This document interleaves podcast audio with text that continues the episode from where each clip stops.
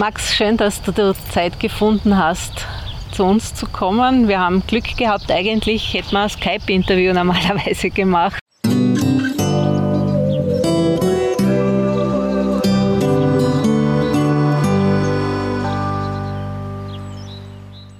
Du lebst ja ganz woanders. Wo denn? Äh, derzeit in Kiew. Also dort habe ich meine Büros und dort ist er, würde ich sagen, der Mittelpunkt von meinem Lem. Und äh, im Sommer geht es halt immer schon aus, als ich ins Ausseeland fahre und ist sie perfekt ausgegangen. Und wir haben uns hier ein, ein ganz schönes Platzl gefunden äh, am Kreuzangerweg und ja, auf Heimat, glaube ich, ist das pur, oder? Total, total. Also vor allem immer im Juni komme ich immer sehr gern her, weil, ich habe es auch vorher gesagt, äh, die Vögel zwitschern, der See ist nicht warm, nicht kalt. Es ist so gemütlich einfach. Und vor allem, weil also Kiew ist eine relativ große Stadt. Ist zwar recht grün, aber es ist halt nicht zu vergleichen mit dem Ausseerland. Mhm. Warum hast du dir diese Stadt ausgesucht? lange Geschichte, lange Geschichte. Also ich habe damals ähm, nach dem Borg bin ich kurz nach Wien, glaube ich, für zwei, drei Jahre, habe dort dann Musikwissenschaft und Latein studiert und äh, bin dann vier Jahre auf Tournee gewesen mit meinem ersten äh, Business damals und wollte dann nach vier Jahren wohin ziehen, wo ich sesshaft sein kann. Das war dann am Anfang Wien. Aber in Wien war es dann so, dass mich relativ viele Leute erkannt haben von, von meinem ersten Business und da habe ich dann nicht so viel äh, Privatsphäre gehabt. Dann bin ich kurz nach Helsinki gezogen für ein Dreivierteljahr. Das war mir dann aber zu kalt über den Winter, weil oh, die Sonne geht dann doch kaum auf. Und äh, ein Freund von mir hat dann damals in Kiew gewohnt und hat gesagt, hey, massiv unterschätzte Stadt. Äh, Internet ist schnell, Leute sind freundlich, da kennen wir dich doch keiner. Da hast du Ruhe und äh, da kannst du arbeiten, weil ich sowieso über dem Laptop arbeite. Und dann habe ich mir einfach mal Kiew angeschaut für zwei Monate, hat mir taugt und dann bin ich irgendwie da geblieben.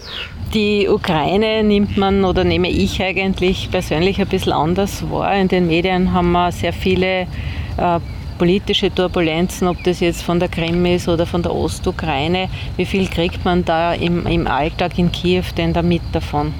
Überhaupt nichts. Also Kiew an sich ist ja, ich glaube, hunderte von Kilometern entfernt von, von Crimea.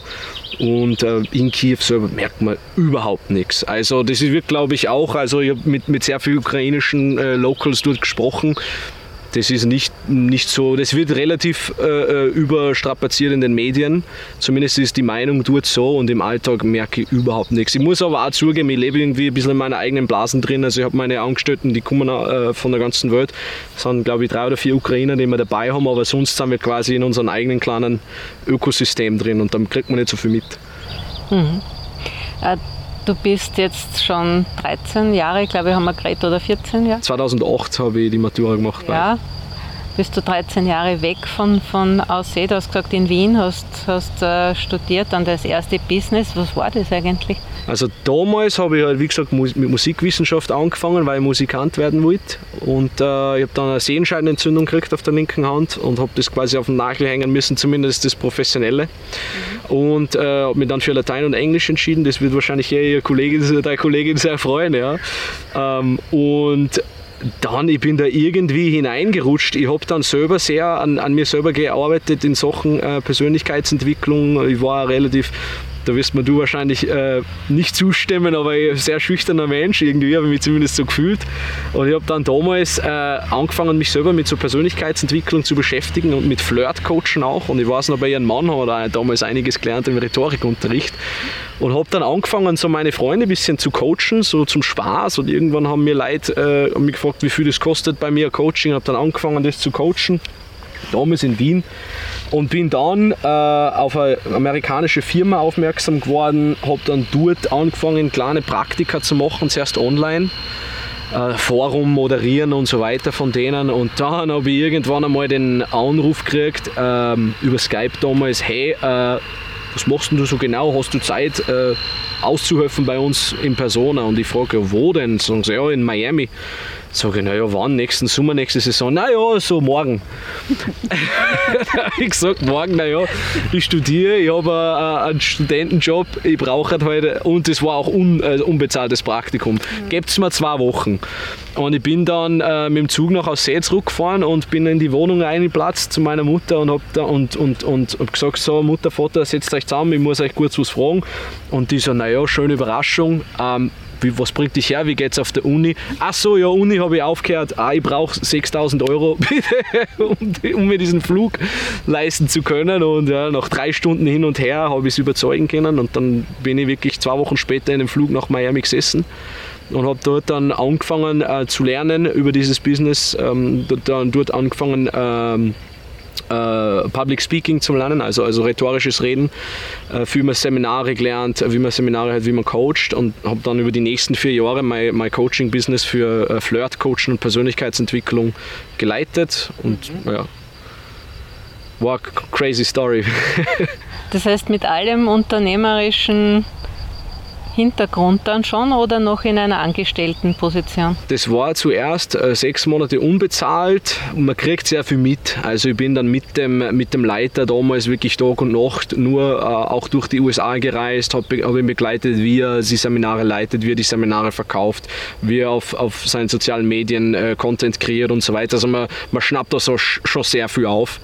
Und, aber sonst im Unternehmerischen habe ich, ich den Unternehmerführerschein bei dir gemacht damals. Das hat mir ein bisschen geholfen, aber jetzt auch nicht, nicht unglaublich viel. Und, und, aber ich habe schon ein bisschen, ein paar Konzepte waren mir, noch, waren mir noch im Gedächtnis damals.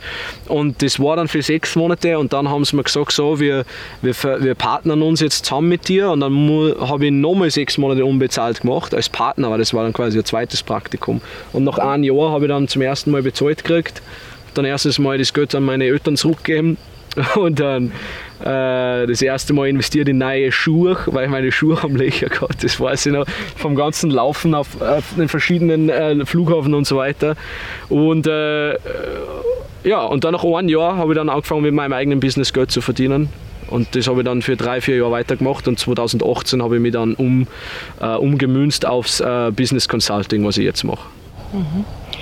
Was ist das, was du da, wen berätst du da, in welcher Form? Also das war dann damals, ist das ganz natürlich passiert. Also ich habe, wie gesagt, dieses Flirt-Coaching-Business gehabt, war dort vor Jahr, vier Jahre relativ aktiv und es ist dann natürlicherweise schon so passiert, dass Leute bei mir meine Flirt-Coaching-Programme gekauft haben, um mir eigentlich Business-Fragen zu stellen. Mhm. So quasi, hey, wie hast du das damals gemacht? Das du, du, bist im, du bist in der Lage zu reisen und vom Laptop zum Arbeiten. Und äh, ja, 2018 haben wir das dann richtig angefangen und es war dann, im Endeffekt ist es jetzt so, dass wir Leuten mit, mit ähm, äh, Coaching, Consulting oder Agenturangeboten dabei helfen, sich zu skalieren. Wir haben auch ein paar Beginner, äh, ein paar Anfängerkunden, die von Null auf anfangen wollen, die sagen, ich habe Expertise, wie kann ich mich verkaufen, wie kann ich meine ersten Kunden kriegen. Aber wir haben auch fortgeschrittenere Kunden, die verdienen sechsstellig im Jahr und, und wir helfen ihnen dabei auf siebenstellig zu skalieren. Ich kann mich erinnern, und ich weiß nicht, ob mich meine Erinnerung drückt oder ob das im Nachhinein das ist, wo mich jetzt mit deiner Homepage beschäftigt habe. Aber ich glaube, dass du in der Schulzeit deinen Mitschülern schon mal gesagt hast, dass du mit 30 eine erste Million verdient hast. Das wissen das weißt du noch. Das stimmt. Das habe ich neulich erst der Dario, mein bester Freund, damals angesprochen drauf. Hey, weißt du, dass du das damals jemand erzählt hast? Ich kann mich gar nicht erinnern, aber ja, ist scheinbar so passiert, ja. Und äh, ich habe natürlich deine, deine Homepage studiert und, und da schreibst du, dass du mit 2016 ist dir das gelungen. Genau, mit 26 die erste Million geknackt und war damals komplett, man stellt sich immer anders vor, wenn man davon träumt und bei mir war das 2016 so, dass das war wirklich im letzten Jahr von meinem Touren, ich habe sowieso keinen Kopf für irgendwas anderes gehabt und ich habe dann einfach irgendwann mal gemerkt, so, oh, die erste Million ist da, okay, weiterarbeiten. das ist dann irgendwie so unter den Teppich gekehrt worden. Aber im, im, im Nachhinein, in der Retrospektive, war es natürlich ein, ein wichtiger Meilenstein für mich, glaube ich. Wenn man jetzt sagt, äh, ich habe meine erste Million verdient, ist es dann so, dass man sagt, okay, davon könnte ich leben, da könnte ich dann Stopp sagen und das Leben genießen? Mm, ja, also Leben genießen kann man auch so. Im, Endeffekt, ich, ich mache meine Arbeit sehr, sehr gerne. Ich bin im Laptop, im Auto, also ich werde auch gleich danach wieder zurück an die Arbeit. Es ist für mich jetzt sicher weniger der Antrieb, dass ich mir irgendwie was Neues kaufen möchte. Es ist eher der Antrieb, dass ich, dass ich mir was aufbauen möchte, dass ich Leute weiterbringe und dass ich, keine Ahnung, irgendwie auch wenn ich mal irgendwann nicht mehr da sein werde, einfach was hab, was ich aufbauen habe, von, von dem andere Leute profitieren können. Und auf der anderen Seite auch so, okay, so eine Million ist heutzutage auch nicht mehr so viel.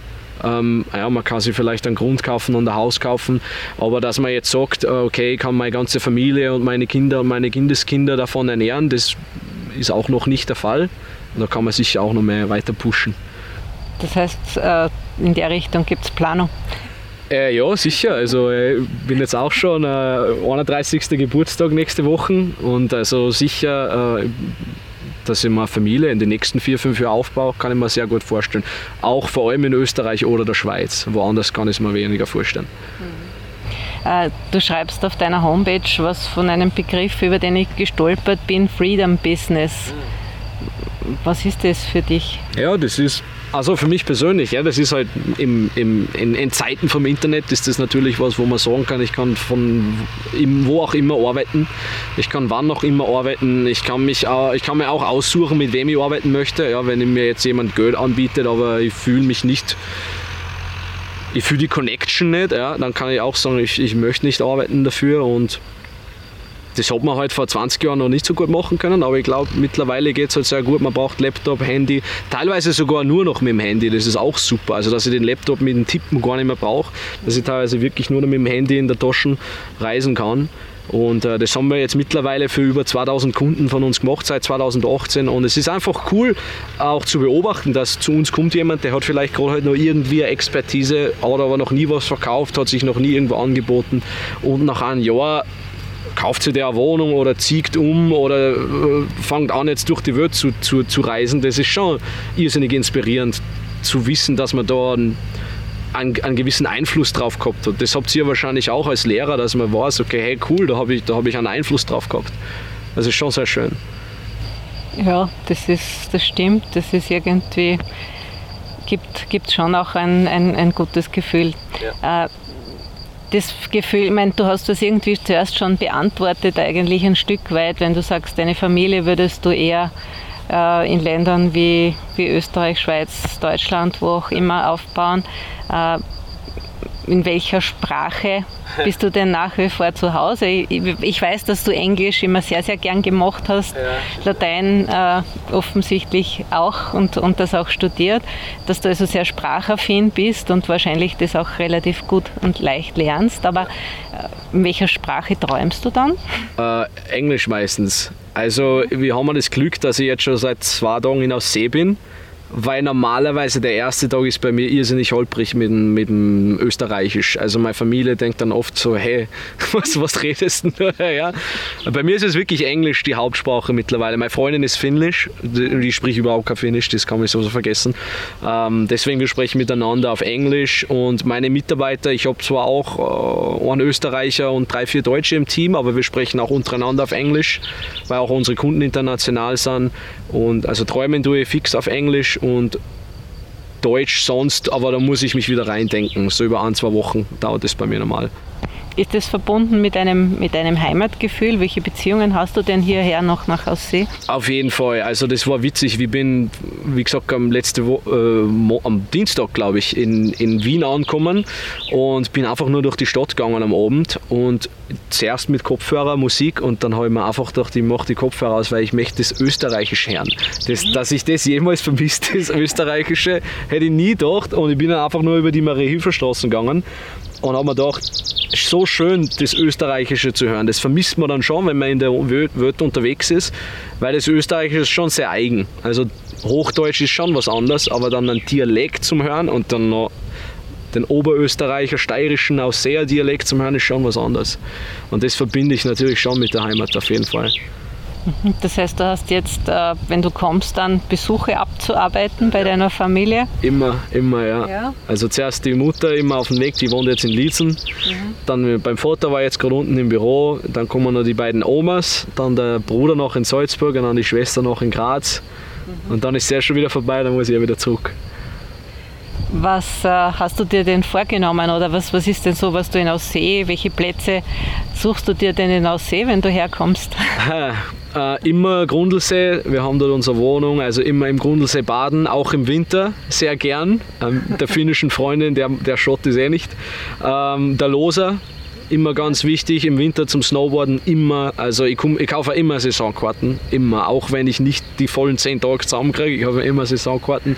Im Sommer fahre ich ganz gerne auf dem Loser rauf mit dem Auto, einfach nur den Ausblick zum Schauen. Ähm, und sonst, ich bin auch gerne im Markt, einfach ein bisschen durch den Markt, durch den, durch den ähm, beim äh, Mercedes-Stern, beim Park, einfach nur ein bisschen in, in Erinnerungen schwelgen. Ja. Äh, hast du Pläne, unternehmerische Pläne, die über das jetzt hinausgehen? Wenn du sagst, du möchtest, äh, du kannst ja offensichtlich dann irgendwo leben. Ja, ja. Also wir wollen generell sicher achtstellig im Jahr noch verdienen. Da arbeiten wir jetzt gerade hin. Also wir sind jetzt gerade bei äh, äh, siebenstellig und ähm, mehr Mitarbeiter einstellen. Wir sind jetzt gerade bei 5, 25 ungefähr äh, Vollzeitmitarbeiter. Also da geht schon bis zu 40, 50 Mitarbeiter kann ich mir das schon vorstellen. Diesbezüglich dann auch größere Büros und so weiter in Kiew. Mehr Kunden, berühmtere Kunden, größere Kunden und so weiter. Und es, es läuft halt sehr gut mit dem Online. Also ich manage das meiste von meinem Team auch online übers Handy und so weiter. In diesem Sinne bin zumindest ich nicht so äh, äh gebunden an irgendwas. Und sonst, es, solange es Spaß macht, weiter wachsen, solange es mir erfüllt, weiter wachsen. Und falls das irgendwann mal nicht der Fall ist, dann abgeben, delegieren. Meinst du, das wäre in Österreich auch möglich, also rein vom steuertechnischen her, diese ähm, ja, doch. Unternehmen zu machen? Wir haben Partner in Deutschland, die, die sind in der Dachregion zuständig. Wir haben viele Kunden in Österreich selber. Da gibt es derzeit einfach fast keine äh, Restriktionen, vor allem wenn man online international sein Angebot bringt. Also online Österreich ist schon ein bisschen was anderes. Da braucht man pro Nische, je nachdem, braucht man teilweise Zertifikate oder Anmeldungen als, als Lebensberater und so weiter und so fort. Aber in dem Moment, wo du es international machst, kann eigentlich jeder anfangen damit. Ich meine, du profitierst davon, aber wie bewertest du das, dass die großen Unternehmen eigentlich wenig Steuern zahlen? Wenn man jetzt das so, ich meine, an, an an Apple gemessen mhm. oder Google gemessen. Die haben ja diese Lizenzen, die sie dann aus Irland raus an sich selber vermieten und so. Also ich, mir fehlt da schon ein bisschen mehr der Kontext. Also Steuern zahlen sollte man auf jeden Fall irgendwo. Ob das jetzt in dem, in dem Heimatland ist, aus dem man kommt, oder in dem Land ist, wo man äh, incorporated ist, irgendwo muss man immer Steuern zahlen. Und das finde ich auch, also äh, erstens mal, man muss es legal machen und zweitens mal geht es da auch um eine gewisse Integrität. Weil das sieht man vor allem in Österreich. Und wenn man aus der Ukraine kommt, wo die Leute äh, fast keine Steuern zahlen, wo das einfach nicht, die Regeln nicht so gut sind wie in der EU. Unsere Straßen sind schön, wir haben Krankenhäuser, wir haben Schulen, es, du hast die Infrastruktur, das muss auch irgendwo herkommen und es muss halt ganz normal von Steuern herkommen. Und diesbezüglich finde ich es halt nicht so okay, wenn so riesengroße Konzerne jetzt sagen, okay, äh, wir zahlen gar keine Steuern. Also man, man kann sicher schon Sachen optimieren, wo man sagt, man zahlt so wenig, we, wenig wie möglich unnötige Steuern, ja, aber man sollte auf jeden Fall schon Steuern zahlen. Ja, ich wünsche dir für diesen Lebensweg, für diesen Berufsweg, aber für dein familiäres Weiterkommen auch alles Gute. Danke. Und danke, dass du dir Zeit genommen hast, mit uns darüber zu reden. Sehr gerne. Danke auch an dich und die Kollegen. Ja.